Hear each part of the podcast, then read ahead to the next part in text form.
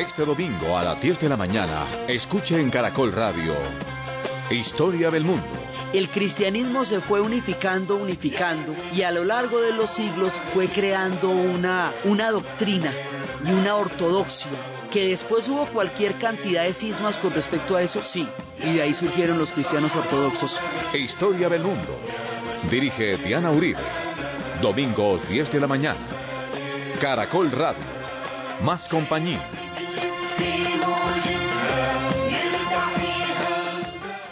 Buenas, les invitamos a los oyentes de Caracol que quieran ponerse en contacto con los programas, llamar al 268-6797, 268-6797 o escribir a director arroba casa de la historia punto com, o info arroba casa de la historia punto org, info arroba casa de la historia punto org o a la página web o al Twitter.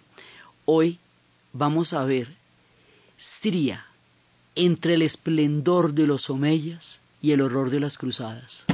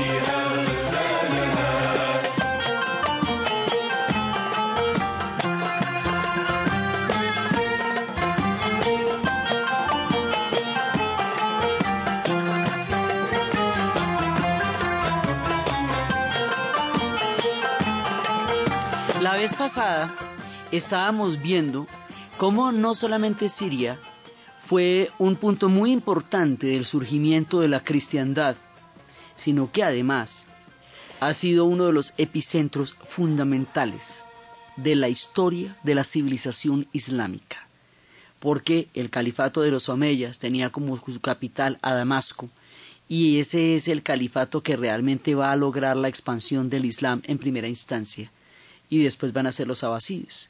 Así que en la esquina del movimiento de la civilización islámica están los sirios desde el comienzo de los tiempos. Entonces, ¿qué es lo que pasa? Habíamos visto un poco de eso, pero toca entender el lío un poco más de cerca y meternos directamente en la Baldor, porque toda la época de las matemáticas y todo eso va a ser en estos tiempos.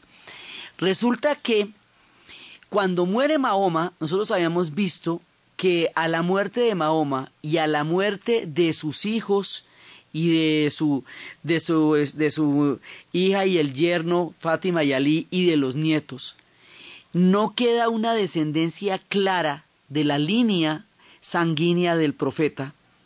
Quiero decir que no queda una descendencia clara es porque además él tuvo muchísimas mujeres porque la idea de relacionarse con muchas mujeres era una forma de emparentarse con muchos clanes y la idea de emparentarse con muchos clanes era la de crear una red, eh, digamos, de, de parentescos que le diera cohesión a un montón de tribus que estaban en contiendas unas contra otras, porque lo que Mahoma creó fue un orden social, eh, una religión, una vida cotidiana, un sentido integral de la, de la vida en comunidad desde, desde lo místico, pero también desde lo operativo, pero también desde lo práctico. O sea, Mahoma lo que agarró fue un montón de tribus que no tenían una organización particularmente cohesionada y la convirtió en una gran civilización y la convirtió en una, en una nueva forma de vivir que fue el Islam. Entonces, cuando él muere, no queda, y sobre todo cuando su familia sanguínea, aquella a quien le dio la descendencia, porque acuérdese que no son todas las personas con las que, que nazcan de usted, sino aquellas a quienes usted reconozca como descendientes, va a haber un despelote muy grande, porque no va a haber como una, una línea, digamos, en la formación del Islam y aún en la, en la, en toda la, lo que va a pasar en, de la división de sunitas y de chiitas y entre los sunitas mismos como entre los chiitas mismos, en el Islam no hay un Vaticano, no hay una cabeza unificada como el concilio de Trento o los diferentes concilios de Nicea donde se dijeron el cristianismo es esto de aquí y los que creen en el cristianismo creen en esto de aquí, aquí así. Y los que no creen en esto de esta manera no son de esta línea. Digamos, el cristianismo se fue unificando, unificando, y a lo largo de los siglos fue creando una, una doctrina y una ortodoxia, que después hubo cualquier cantidad de cismas con respecto a eso, sí, y de ahí surgieron los cristianos ortodoxos, y más adelante van a surgir los protestantes. Pero va a haber una línea, una única línea de donde van a salir los demás vertientes. Esa única línea que se produjo en el cristianismo y que en Roma representa el Papa y en el cristianismo ortodoxo representan diferentes cabezas de iglesia, que eso es parte de, lo que los dividió, no ocurre con el Islam. En el Islam cada fracción y cada división tiene en sí misma su propia validez. O sea, no, no hay quien dice, bueno, la única línea es el Corán, pero la interpretación del Corán puede variar muchísimo de una tendencia a otra. Los hay, por ejemplo, en el, en, la, en el Islam actual que consideran que todavía se vive en los tiempos del profeta y que por lo tanto se debe observar las costumbres tal y cual estaban escritas en, en los tiempos en que se escribió el Corán. Otros consideran que hay que transformarse con, los, con la transformación de los tiempos para seguir siendo fiel al Corán. Digamos, hay muchas interpretaciones. Entonces, montar un mundo después de la muerte del profeta no era nada fácil. Hay varios intentos. Y hay un primer intento que, que va a ser como, eh, digamos, de los primeros que van a intentar crear una forma del Islam. Y va a haber enfrentamientos entre muchas fracciones y entre muchos, muchos personajes. Muawiyah, exgobernador de Siria, por ejemplo, luchó contra el califa Ali ben Ali Talib y luchó con él en el Éufrates en el año 661, cuando el califa Ali, o sea, el hijo de, de pues digamos, el yerno de Mahoma fue asesinado, se tomó el poder y convirtió a Damasco en la capital del territorio omeya. Es decir, en esta lucha de poder hubo una primera oleada, ¿sí? una, como una primera forma de gobierno, pero no logró mantenerse mucho tiempo. Y es después cuando sucede esto, que Damasco va a ser conquistada por los omeyas y se va a convertir en la capital del Islam sunita. Este Islam que cree en los califas, califa como sucesor, y que van a ser, digamos, los que van a convertir el legado de Mahoma en una gran civilización y los que van a lograr la expansión enorme. O sea, la civilización islámica tiene dos grandes dinastías que van a expandir por el planeta entero, pues prácticamente. Una son los omeyas y otras son los abasides. Los omeyas lo van a hacer desde Damasco. Los abasides posteriormente lo van a hacer desde Bagdad. O sea que el Islam que surgió en Medina, en lo que hoy es Arabia Saudita, eh, de la Meca Medina en el año 622, en el año que Mahoma huyó, año 1 de la Égira, en que los musulmanes cuentan su historia, desde ahí cuestan su tiempo, ese Islam se va a expandir y va a desplazar su eje de Medina, Arabia Saudita, a Damasco, capital de Siria, y va a ser la capital de todo el mundo musulmán. Y es en ese momento cuando esta dinastía empieza a expandirse por todas partes y empieza a crear una civilización muy grande. En un punto, o sea, la civilización de los omeyas va a ser muy importante. Y los omeyas en su tiempo de esplendor, ellos no van a durar sino 90 años.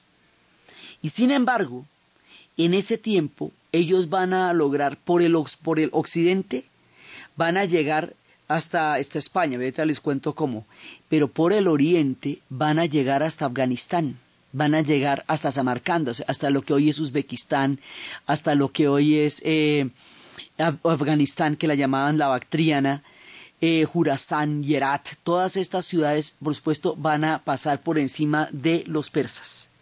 Cuando pasen por encima de los persas, ahí nos vamos a encontrar con un tema. Cuando estábamos contando la historia de los persas, los persas resentían la llegada del Islam, primero de los omeyas, como, como la primera parte, pero más adelante de los abasides, que son los que más van a, van a afianzarse en esa zona van a llegar allá y van a encontrarse con una civilización que ya estaba muy depurada y muy fina, muy elaborada. ¿Se acuerda todo lo que contamos de los persas? Cuando lo contamos estábamos del lado de los persas, pues estábamos contando la historia de Irán.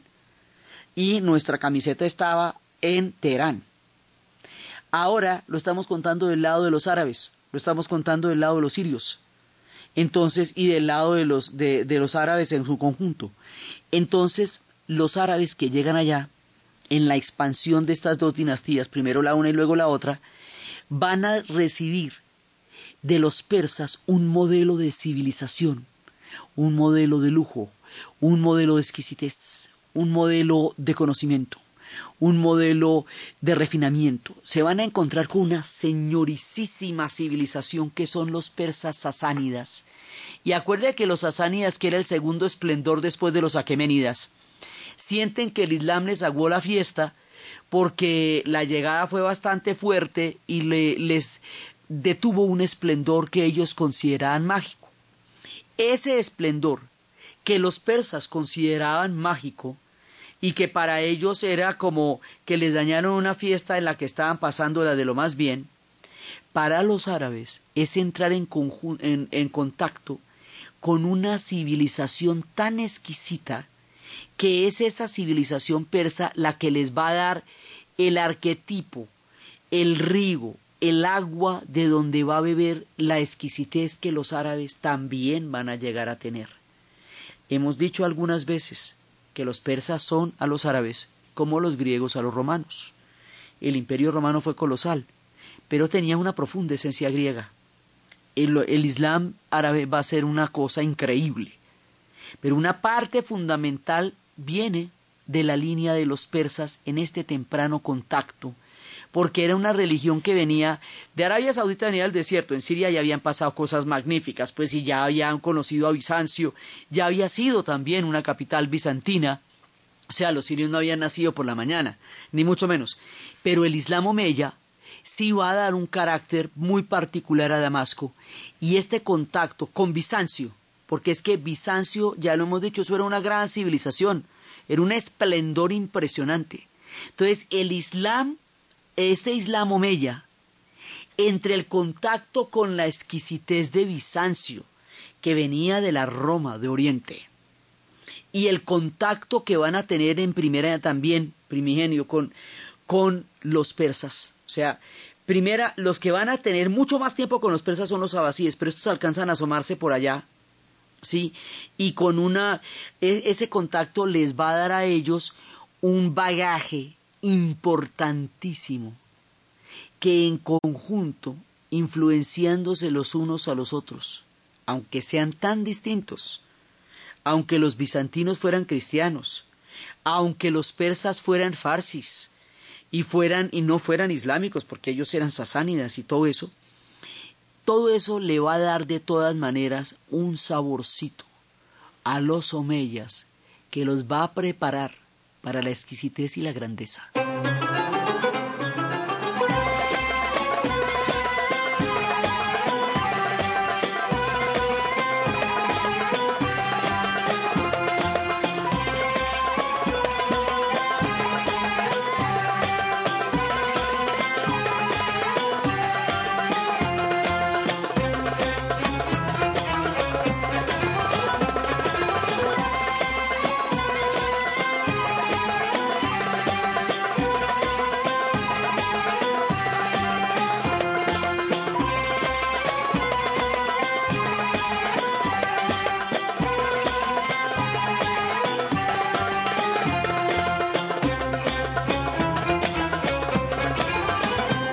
Damasco se va a convertir en la capital de un territorio que va desde Andalucía en España hasta, hasta el río Indo, en la India.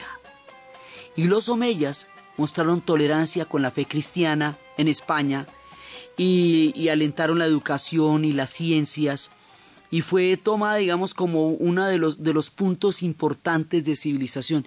Esto va a durar 90 años. Eh, el, el, liderazgo de Damasco y de los Omeyas va a durar 90 años no más.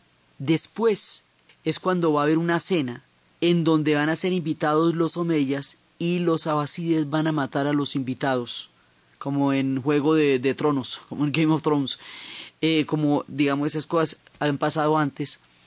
Resulta que uno de ellos, Abderramán, va a huir y Abderramán va a continuar con toda la dinastía de los Omeyas ya no en Damasco, porque esa se la van a tomar los abasides y van a desplazar el centro del Islam de Damasco a Bagdad, que es la segunda parte, digamos, de esta gran expansión del Islam, sino que va a coger todo el norte del África, todo el norte del África, lo que es Marruecos.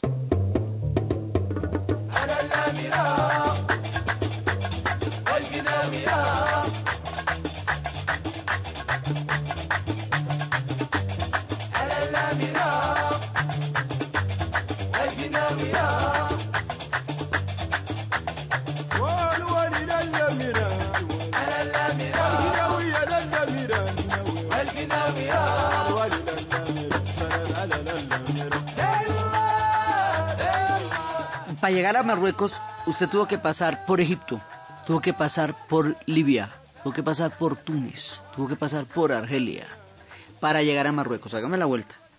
¿Sí? Para llegar a Marruecos. Pasó por todos estos. Y también de una vez van bajando, bajando, bajando hasta Timbuktu y hasta, y hasta Mali, que lo vimos cuando estábamos en, en, en África. Es decir, en cada parte de las series que hemos hecho de historia del mundo, nos encontramos con un pedazo de los centros del Islam. Cuando estábamos con los persas, vimos lo que van a ser el mundo del chiita, de los chiitas. Ahora que estamos con los árabes, vamos a ver el mundo de los omeyas. Cuando estábamos con Mali y los pueblos del África, vimos cómo Timbuktu llegó a recibir el influjo de este Islam, el omeya. Y es el que va a hacer que Timbuktu sea la biblioteca más importante de todo el África y que vaya a tener cien mil personas en el momento de la, er, de la época de los Songhai. Esto va pasando muchos siglos, pero ahí van llegando también. Entonces, esto de lo de Abderramán se va esparciendo por todas partes y esto sigue siendo el poder de Siria, porque es Damasco el que se extiende por toda esta zona. Son los omeyas, los que están aquí eh, eh, existiendo. Entonces, los omeyas, primero hubo un califato ortodoxo del 632 al 661, que es cuando estamos tratando de formar esto. Luego viene el califato omeya del 661 al 750, que es lo que le digo, 90 años, que es la época de mayor expansión y es la época en que la capital es Damasco. Y después viene el de los Abbasid, que se va a durar mucho más tiempo y pero los omeyas, los abasides van para el oriente, o sea, se toman Damasco, cambian la capital hacia Bagdad, y después de cambiar la capital hacia Bagdad van a llegar y se van a instalar en el mundo de los persas y van a llegar donde los uzbecos, que también lo vimos cuando hemos estado hablando de Uzbekistán, y allá van a conocer la matriz de los pueblos turcos, que también llegarán después por la vía de Seljuk, y se van a encontrar con estos pueblos también, entonces hay una parte que es todo el oriente que está bajo el control de los Abbasid, cuyo centro está en Bagdad. Pero los Omeya siguen existiendo.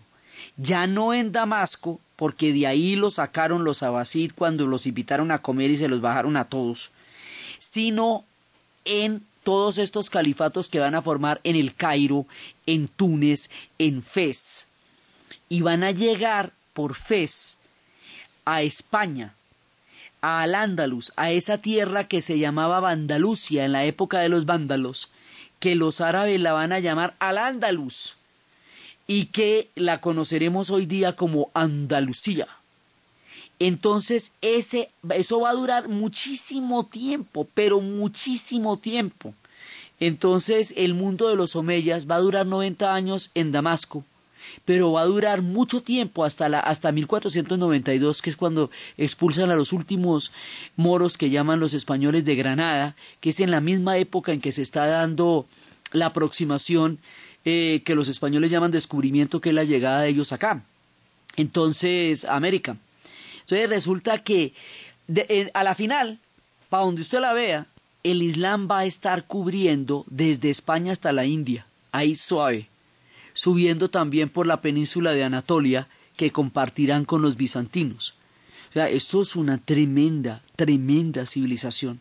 Y en esta época es cuando van a crear toda la gran, eh, la gran sabiduría, y esto es cuando se ponen de matemáticos, de algebristas, de alquimistas, y Córdoba va a ser uno de los puntos más grandes de civilización que hayamos conocido porque hemos contado que ellos lograron el equilibrio entre lo espiritual y lo científico, entre la tolerancia, Ahí era cuando se hablaba el árabe, el hebreo y el latín. Se van a encontrar a los judíos. ¿Por qué? Porque los, los expulsaron del templo, ¿se acuerda? Entonces los sefardíes se fueron para España, los ashkenazis para el norte de Alemania.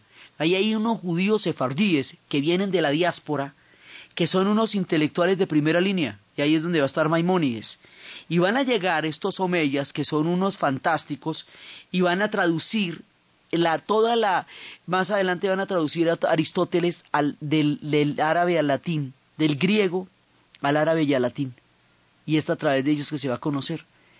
Y es en Al-Ándalus, y es en allí, en, en Córdoba, donde el Islam va a llegar a uno de los puntos más importantes de civilización.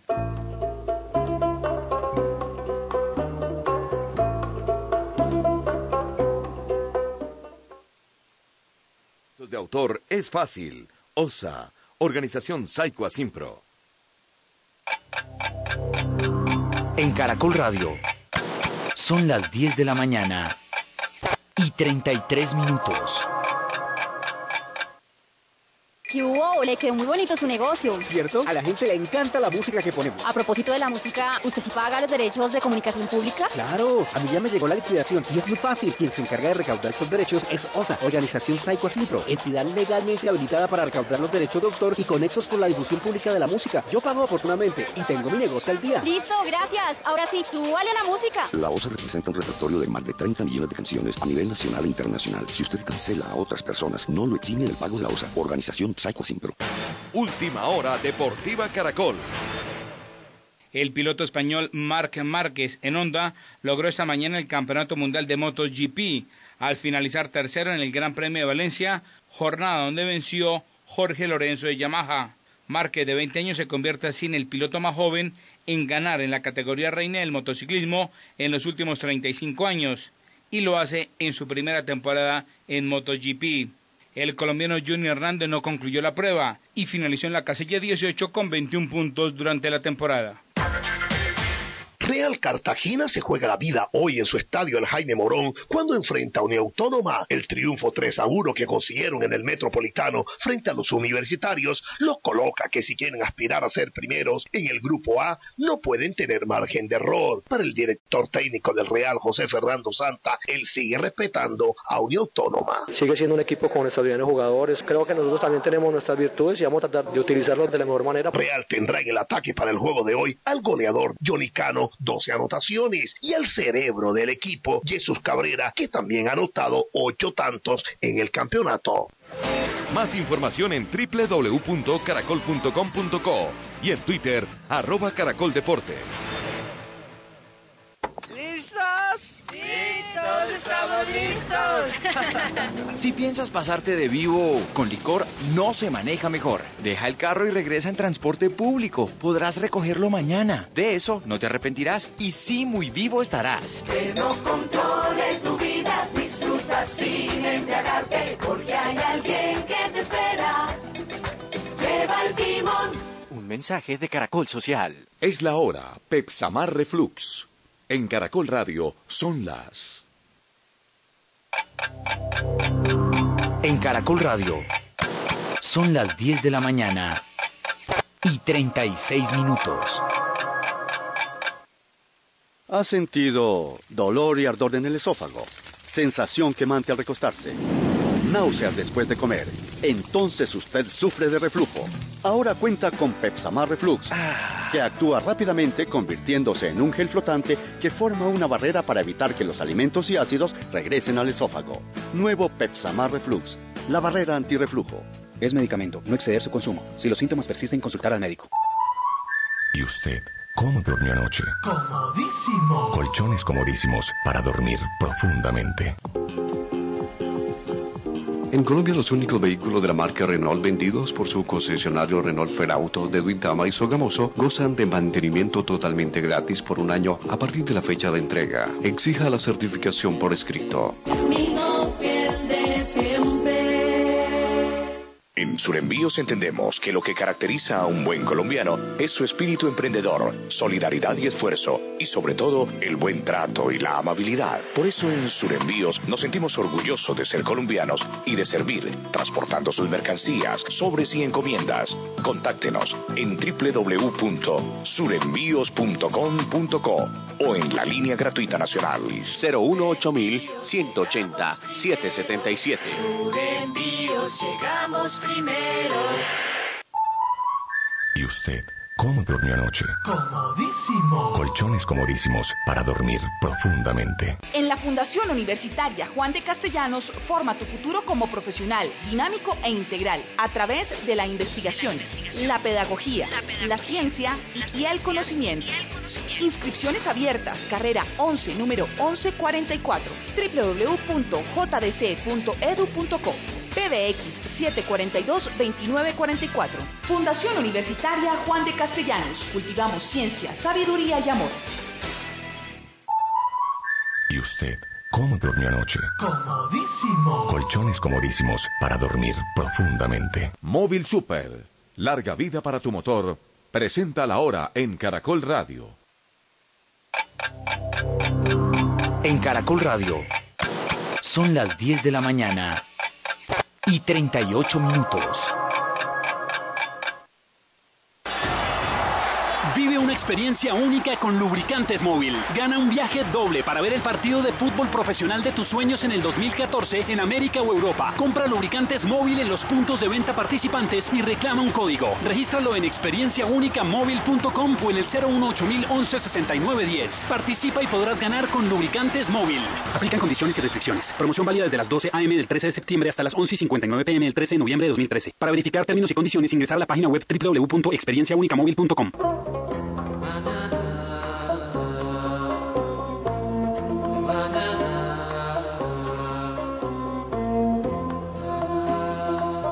Continuamos en la historia del mundo con Diana Uribe.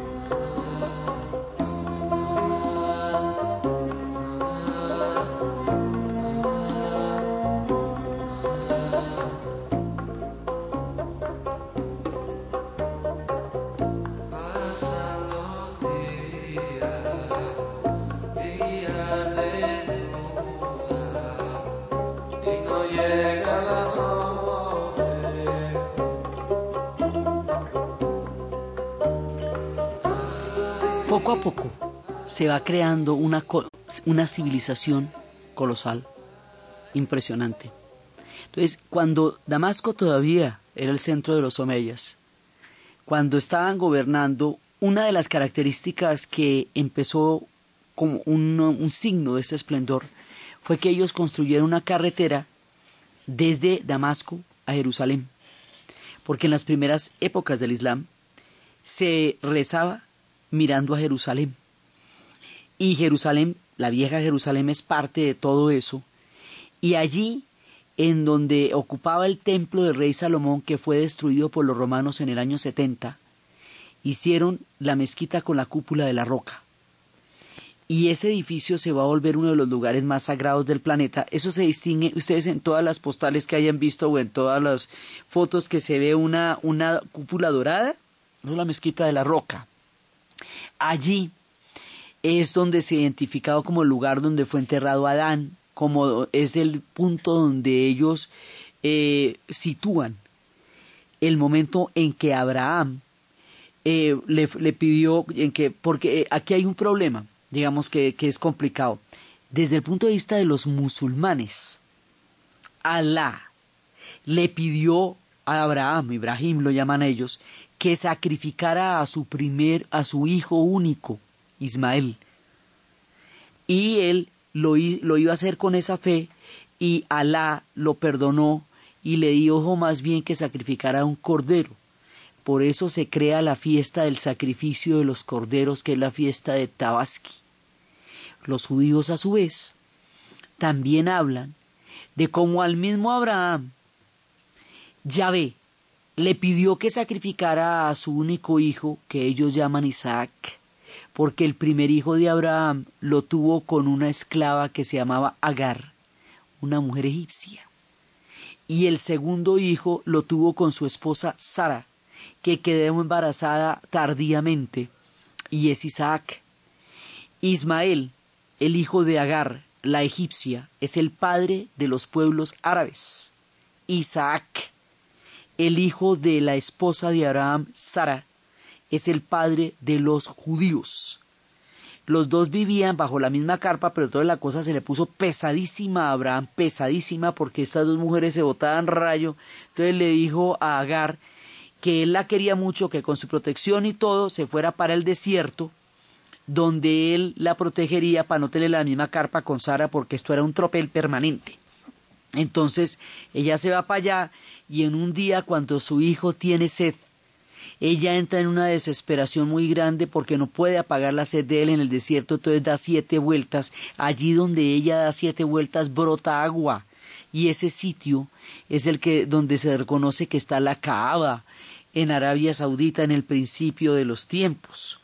Entonces, y ella es, digamos, es una figura muy importante en el Islam, Agar y alrededor de ella van a llegar pueblos y pueblos y se van a ir situando hasta crear toda una comunidad en los primeros, primeros tiempos. Entonces, tanto los judíos como los musulmanes se consideran descendientes de Abraham, son semitas, y unos consideran que el primogénito es Ismael, el hijo de Agar, porque es el hijo de la mujer egipcia, y otros que el primogénito es Isaac, el hijo de Sara, porque es el primero de la descendencia de Sara. Y bueno, así es la cosa. Y unos sacrifican corderos, que es la fiesta de Tabaski, y otros también tienen su, propia, su propio ritual. Pero el asunto es que Jerusalén, con la cúpula de la roca, es sagrada para los musulmanes, porque allá fue donde Abraham eh, hizo este sacrificio porque allá eh, fue enterrado Adán de acuerdo con la con lo que con las creencias porque allá es en la vieja Jerusalén el lugar más sagrado para ellos y es el lugar más sagrado para los judíos porque allá quedaba el templo de Salomón el que destruyeron los los romanos y es el lugar más sagrado para los católicos entonces, por eso es que Jerusalén es un problema, porque cada una de las tres religiones monoteístas la considera igualmente importante, igualmente sagrada. Pero el tema aquí es que Siria fue la que le dio ese carácter tan importante en el Islam en la época de los Omeyas.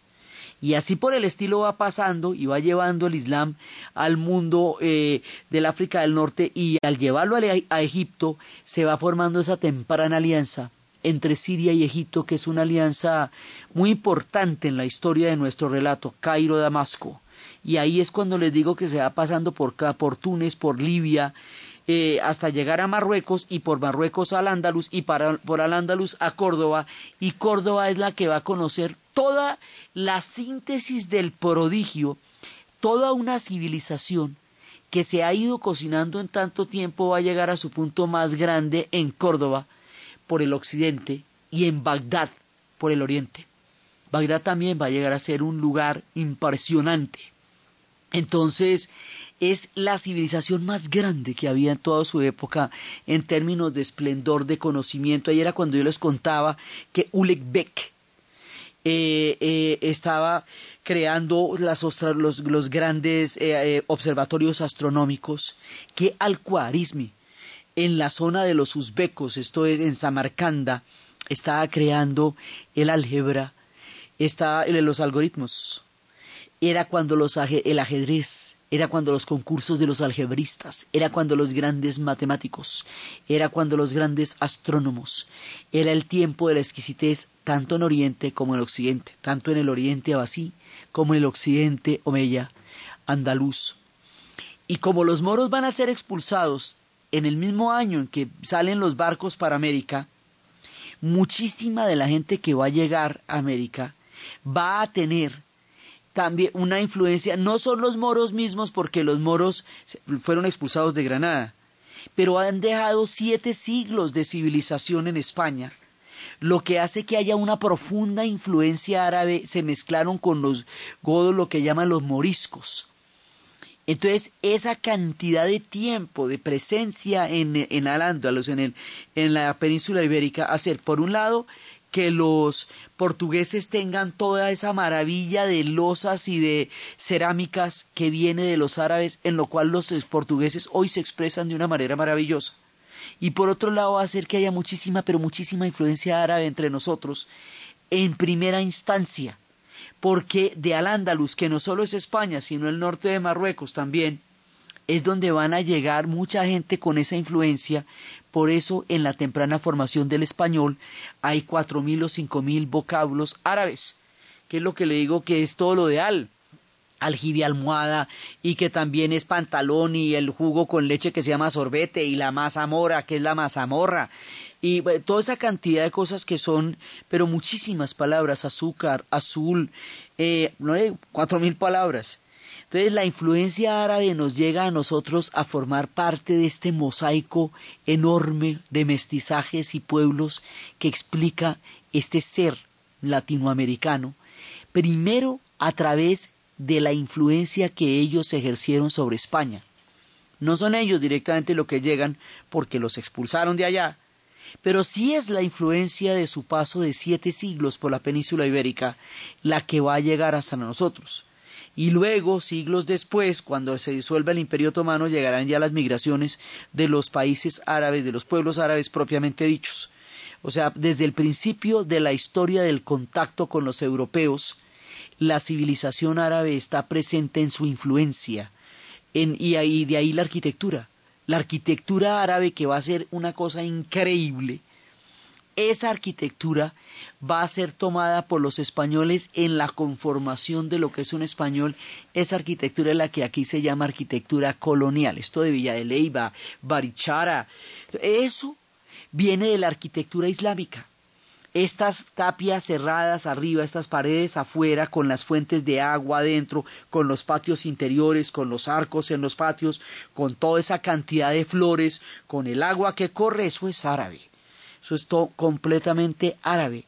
El concepto de las edificaciones, el aporte de esta gente a la arquitectura es colosal, porque la arquitectura va a ser considerada una expresión de la divinidad de Alá, junto con el tejido de los tapetes, los techos de las mezquitas, las filigranas de las mezquitas, los jardines que la rodean, el agua que la recorre. Por eso el prodigio de esto es la Alhambra, que tiene además escaleras de agua, como pasamanos pero de agua. El agua va a ser el manejo fundamental de ellos en la arquitectura, no solamente eh, en la forma como la evocaban, sino en, en, la forma como eh, corría el agua, sino en el juego de los colores del sol al atardecer en los patios de los leones de la Alhambra donde la cosa es de una exquisitez proverbial, en esos calores y en esos colores que esta gente dejó puesta en todo su tratamiento de las aguas. Cuando ellos fueron expulsados, una parte fundamental del conocimiento que tenían los árabes y los judíos se va con ellos. Y es una pérdida enorme para el mundo de la España que se va a formar pero su influencia de todas maneras seguirá en su arquitectura, en su manejo de las aguas y en muchas cosas de lo que serían ellos después de siete siglos de la civilización omeya en Andalucía. Entonces, todo esto sigue siendo un tema que viene inspirado en Damasco. Entonces, aunque geográficamente ya no estemos en rigor en Siria, porque eso fue tomado después por las abasides, si estamos recibiendo toda su influencia, mire hasta dónde, mire el vueltonón que hemos hecho y seguimos hablando de Siria. Y cuando todos estamos pues relativamente contentos y llegan estos esplendores tan impresionantes y conocemos esos puntos de civilización tan altos y hay un señoreo de la civilización islámica de una forma maravillosa, porque esta gente era la civilización, ahí entre todas las fracciones que les comenté que existen en el Islam, hay unas fracciones fatimíes que tanto en Egipto como en, en, Siria van a interrumpir las rutas de peregrinación hacia Jerusalén, una vez más Jerusalén, que era la principal peregrinación de la cristiandad. Entonces, cuando eso pasa, que no son ni los omeyas ni los abasides, son fracciones en pugna contra los grandes sistemas de civilización que interrumpen la ruta de los cristianos a la peregrinación. El hecho de que interrumpan la, la, ruta de los cristianos a la peregrinación hace que ellos se quejen y el hecho de que ellos se quejen va a generar una tragedia de vastas proporciones. Resulta que en ese momento es cuando el Papa Urbano II va a organizar una cosa que se llama las cruzadas. Y las cruzadas son un ataque a todo este Islam para retomar la Tierra Santa que estaba en manos de los musulmanes. Por lo que les digo, porque era el califato de los omeyas y luego el de los abasides. Y esto era la ruta directa desde Damasco hasta Jerusalén. Entonces ya puesta la mezquita de la roca y todo lo que les digo, entonces se van a tomar Jerusalén para reconquistarla como el territorio sagrado de los cristianos, territorio de peregrinación. Los judíos ya no están ahí porque fueron expulsados por los romanos y el templo fue destruido. Los judíos están en España, son los sefarditas, están en Al-Ándalus, ¿sí? o están en Ashken, al norte de Rin. Entonces se va a crear un enfrentamiento entre el mundo medieval de los franceses, de los francos. Ya vamos a llamar franis, como los árabes los llaman, a todos los europeos que atravesaron el continente y el Mediterráneo para ir a atacarlos allá.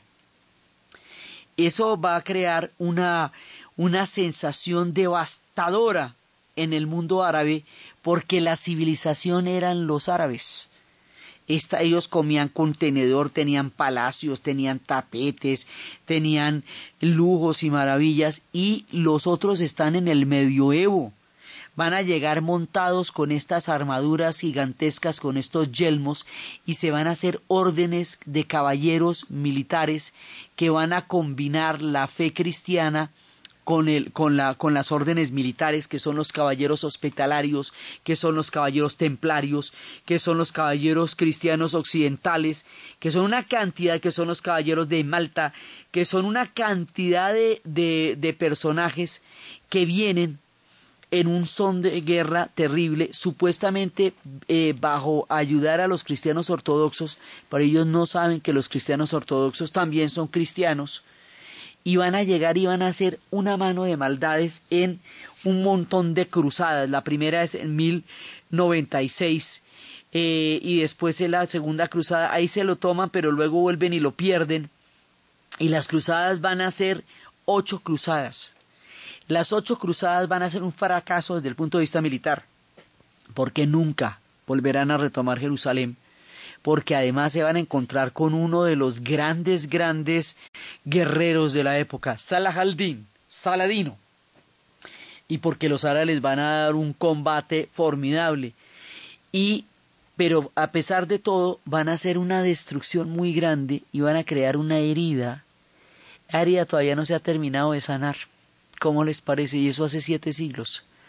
Pero la cosa todavía todavía tiene sus resquemores y, y la, la visión tan terriblemente distorsionada que se tiene hoy día de los árabes es también una visión cruzada, es una visión de esa época.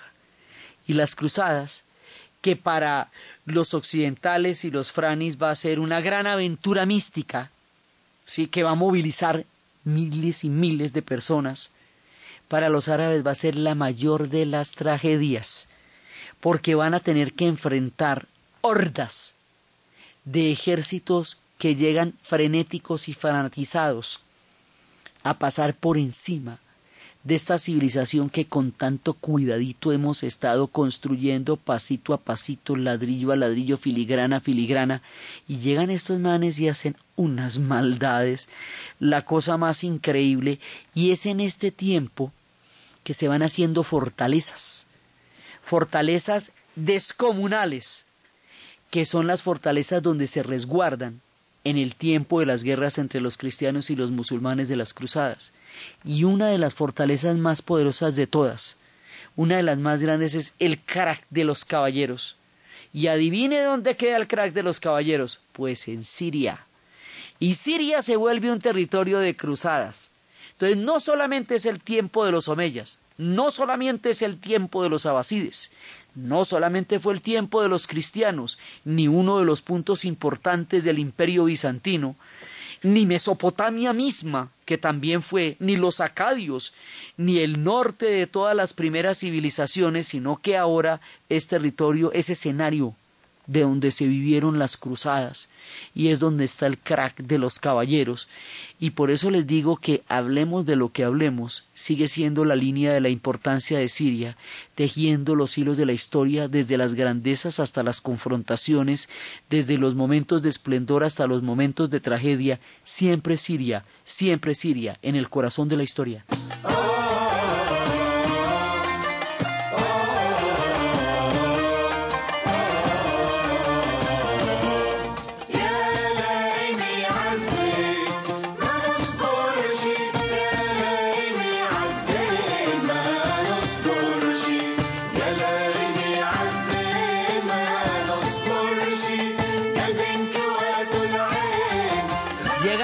cruzados a Siria en 1098, bajo el mando de Ramón de Sanguil, conde de Toulouse. Y se empiezan a tomar el Valle del Oronte, se acuerda ese Oronte tan bonito que tenemos, y van a pasar por Jamba, la ciudad de las Norias, y van a hacer el sitio a lo que hoy es el crack de los caballeros cerca de Homs, donde empezó la rebelión que hoy es la guerra, y empiezan a masacrar a la población en Marat al-Muman, y en Edesa, que es como se llamaba lo que hoy es Homs, y empiezan a arrasar con todo en las diferentes cruzadas en la segunda y básicamente son esas cruzadas vienen de Francia y después también van a venir de Alemania y no pueden recuperar Edesa y tampoco pueden recuperar Damasco que es lo que el objetivo fundamental y es cuando llega Saladino y le va a dar una derrota a los cruzados enorme y logra recuperar Jerusalén y Acre, que es la otra fortaleza, y Sidón y Beirut, que son las ciudades de en lo que hoy es Líbano y también va a ser el líder de la tercera cruzada donde se van a encontrar con Ricardo Corazón de León, que es también la época de Robin Hood. Entonces esto que lo que les digo, esto que en Occidente es tan caballeresco y es como tan romántico y es la época de las cruzadas y que Ricardo se fue a la cruzada y que Juan Sin Tierra está en Francia tratando, que también lo hicimos en la serie de Francia. Es que esta vuelta la hemos hecho desde muchos lados. La hicimos también desde los Franis cuando hicimos la historia de Francia. Entonces ahora las hacemos desde los sirios, vistas por los árabes. Las cruzadas vistas por los árabes es toda la obra de Amil Malouf. Y Amil Malouf tiene una tesis inquietante. Dice que los árabes se sintieron con las cruzadas como una mujer violada. Dice que los árabes se sintieron tan irrespetados, tan, tan eh, violentados en su ser de civilización, dice que el horror de lo que vieron, porque hasta hubo episodios de canibalismo, no se borró de su memoria. Llaman a los europeos franis. Los conocieron en su momento de mayor barbarie. Fue el primer contacto que empezaron a tener con ellos en la, digamos, después de la antigüedad, o sea, después de las épocas del Imperio Romano y después de las épocas de los griegos. Y entonces tienen en la memoria, cuando le digo los cruzados, estoy diciendo también, no solamente los árabes, sino que también los turcos. Si uno va a Anatolia, ellos también piensan en, en los cruzados como Franis, ya desde el Islam, ya desde Bizancio. Esta impronta que las cruzadas dejaron quedó como un atropello para los árabes. Para ellos eso no tiene nada de chévere ni de divertido. La figura de Saladino queda rescatada como uno de los más grandes héroes y como el hombre que empieza a crear una conciencia temprana de lo árabe y este eje Cairo-Damasco es el, el mundo de Saladino. Entonces, en ese momento, los árabes sienten que la relación con Occidente empezó mal. Y de aquí en adelante vamos a tener muchos problemas con Occidente. Y el espectro de los franis y el mundo de las cruzadas, que tanto, digamos, que tanto fanatizó y, vigorizó y, dinamizó el mundo medieval, y donde salen personajes tan bellos como Francisco de Asís, que aterrado por ver la sangre que se había hecho por parte de una religión que provenía era del amor, quiere rescatar la esencia del amor y es así como empieza a instaurar el pesebre y el espíritu de la Navidad cuando viene de la cruzada con el corazón herido de todo lo que vio. Entonces, pero también había unos personajes super sanguinarios eso es un mundo que significa una cosa distinta para los árabes de lo que significa para los cristianos. Nosotros lo hemos visto a través de las miniseries con las oficinas de prensa en Francia. Pero cuando las oficinas de prensa quedan en Damasco, las cruzadas no tienen gracia, no son chéveres. Y Amil Maluf reciente, históricamente, toda la agresión que significaron para los árabes las cruzadas la manera como esta herida temprana va prefigurando grietas profundas en la historia de los árabes y su relación con Occidente, y la manera como siguen aconteciendo los grandes momentos en la historia de Siria, lo que vamos a ver en el siguiente programa. Entonces, desde los espacios de los Omeyas, de Damasco, de Abderramán, desde los espacios del esplendor del califato de Córdoba, de toda la belleza de las fuentes de agua, de la arquitectura, de la poesía, de la matemática, de todos los encuentros del conocimiento y la exaltación de las mezquitas y de los jardines que se respiraban en los tiempos del califato de los Omeyas, en la narración de Ana Uribe, en la producción Jessy Rodríguez. Y para ustedes, feliz fin de semana.